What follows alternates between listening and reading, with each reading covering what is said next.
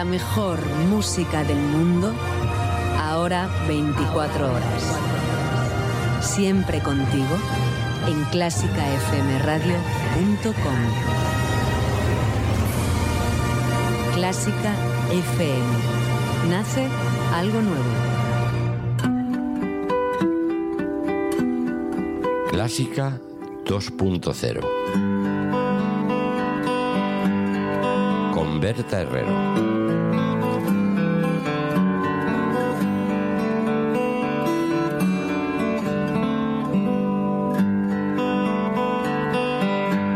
Todos y bienvenidos a Clásica 2.0 de Clásica FM.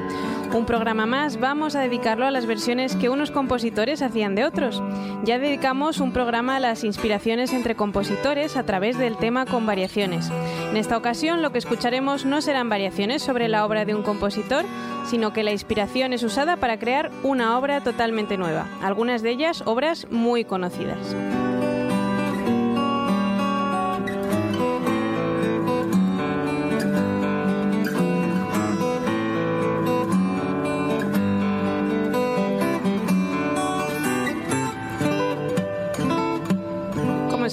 Quieres contactar con el programa, puedes hacerlo a través del correo electrónico clásica 2.0 arroba clásicafmradio.com.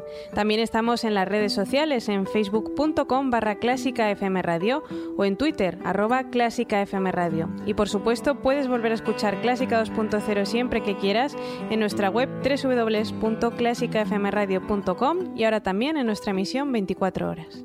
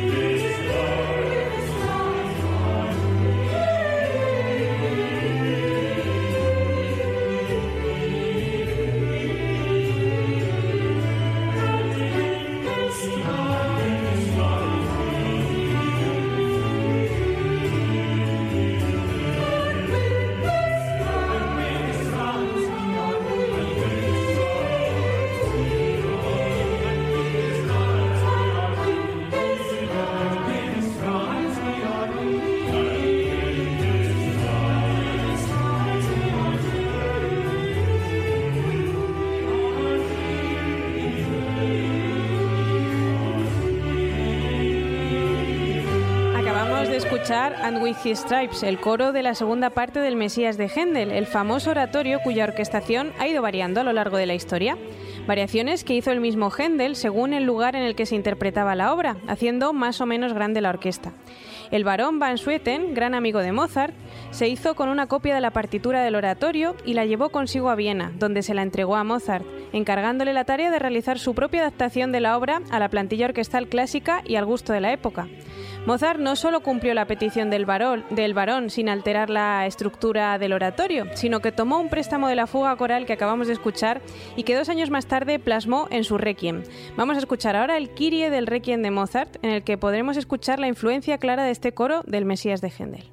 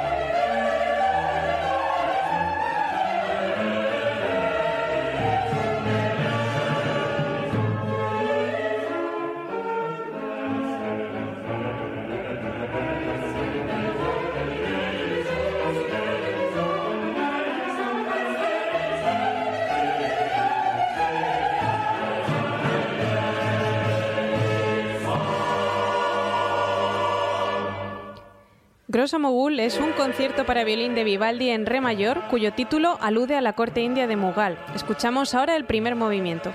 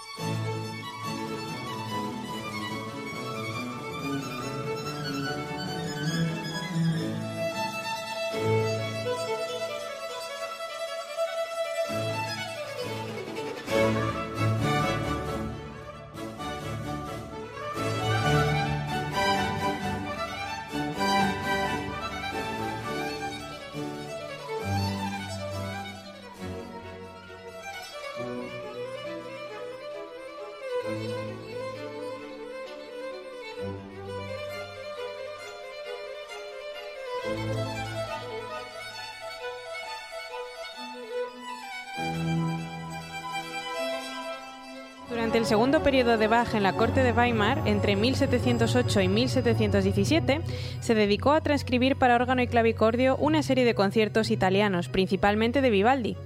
Grosso Mogul fue uno de ellos, que le inspiró su concierto de órgano en Do BWV 594, una transcripción modificada de la obra. Según el musicólogo Nikolaus Forkel, los conciertos para violín de Vivaldi, en ese momento publicados, le dieron a Bach la orientación que necesitaba. Muy a menudo los escuchó citar como composiciones sobresalientes y por ello pensó en transcribirlos para el teclado. Por lo tanto, estudió la progresión de las ideas y sus relaciones, la variedad en la modulación y muchas otras cosas. Escuchamos ahora el primer movimiento de este concierto para órgano inspirado en Grosso Mogul de Vivaldi.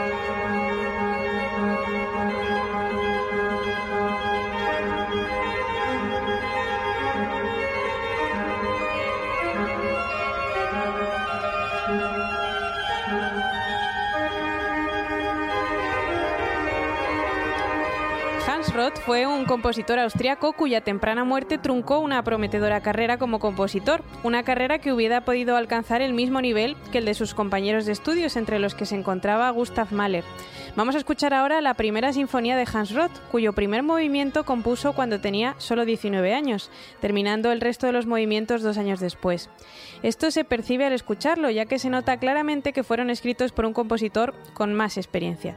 Nos quedamos escuchando ahora el segundo movimiento, Scherzo de esta primera sinfonía, una forma musical que significa broma en italiano y que surge como evolución del minueto.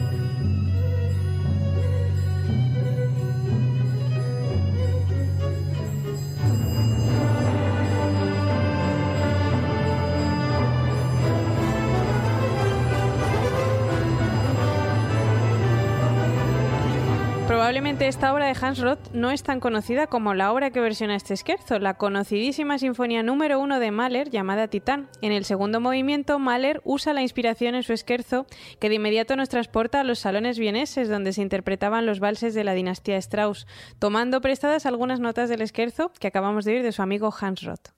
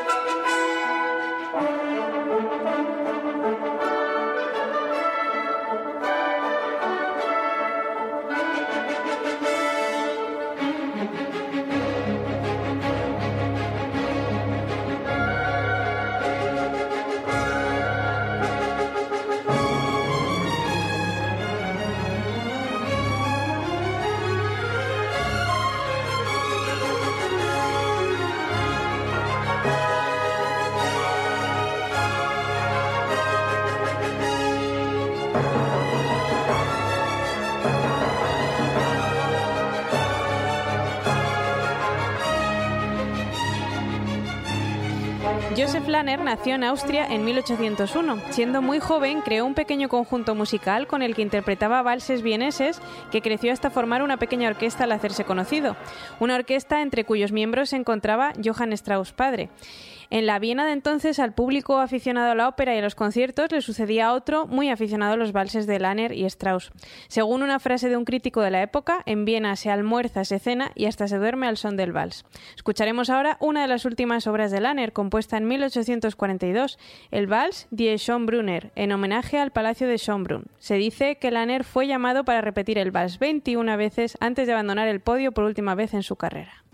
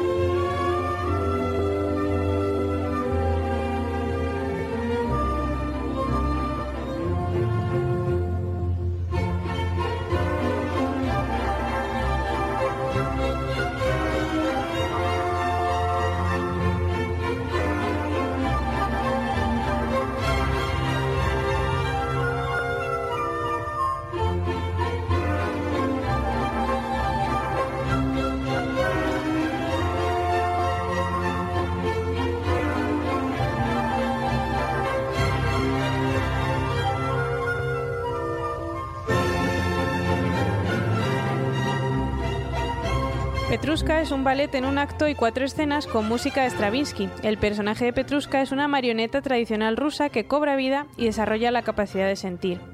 Petrushka está enamorado de la bailarina y está muy celoso del moro, quien es presentado en la tercera escena, en la que el moro y la bailarina bailan una danza con un irónico vals basado en el vals de Joseph Lanner que acabamos de escuchar ahora. Nos quedamos escuchando este vals de Petrushka.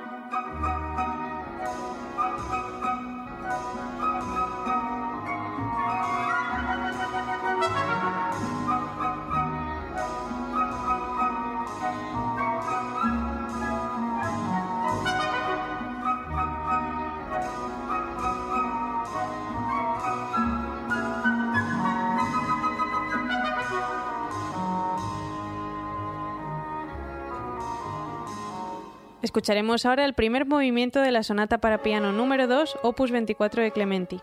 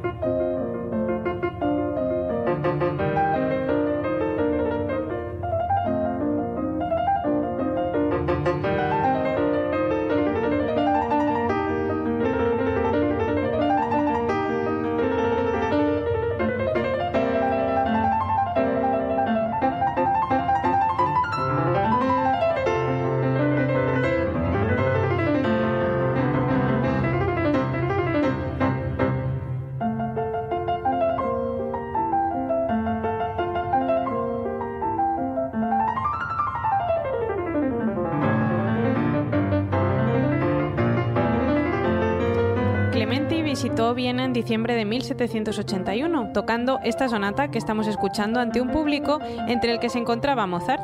En una carta de Mozart a su padre se refirió a este concierto, diciendo que toca bien en lo que respecta a la ejecución con la mano derecha. Su mayor fortaleza radica en sus pasajes en tres partes. Aparte de esto no tiene ni un centavo de gusto o sentimiento. En resumen, es simplemente un mecánico. A pesar de esta opinión de Mozart, este primer movimiento de Clementi comienza con una idea musical que recuerda mucho a la que usó después Mozart para su maravillosa obertura de la flauta mágica. La escuchamos.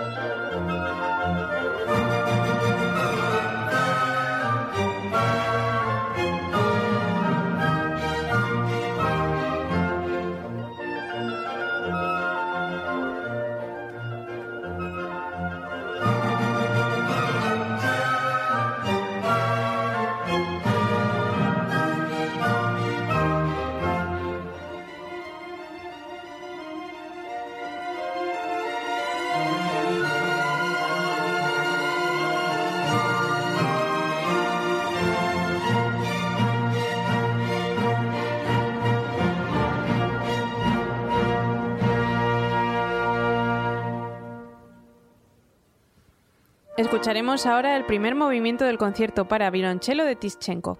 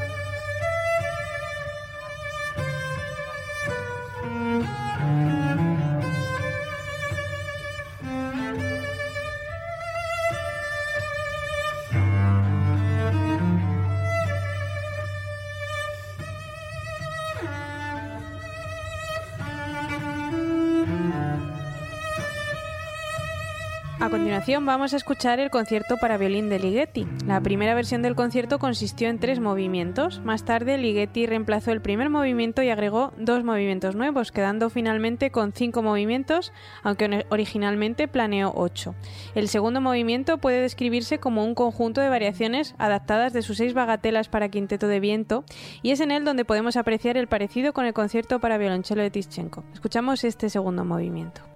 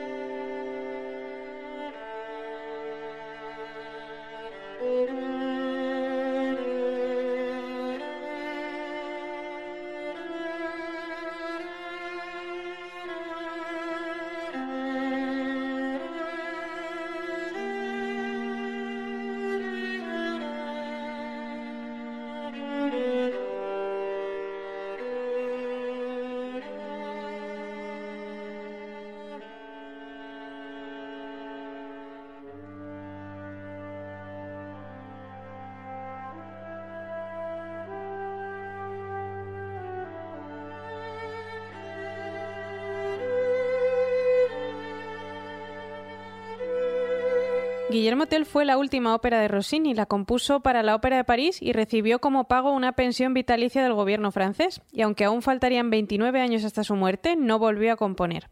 La obertura que escucharemos a continuación es una de sus piezas más conocidas.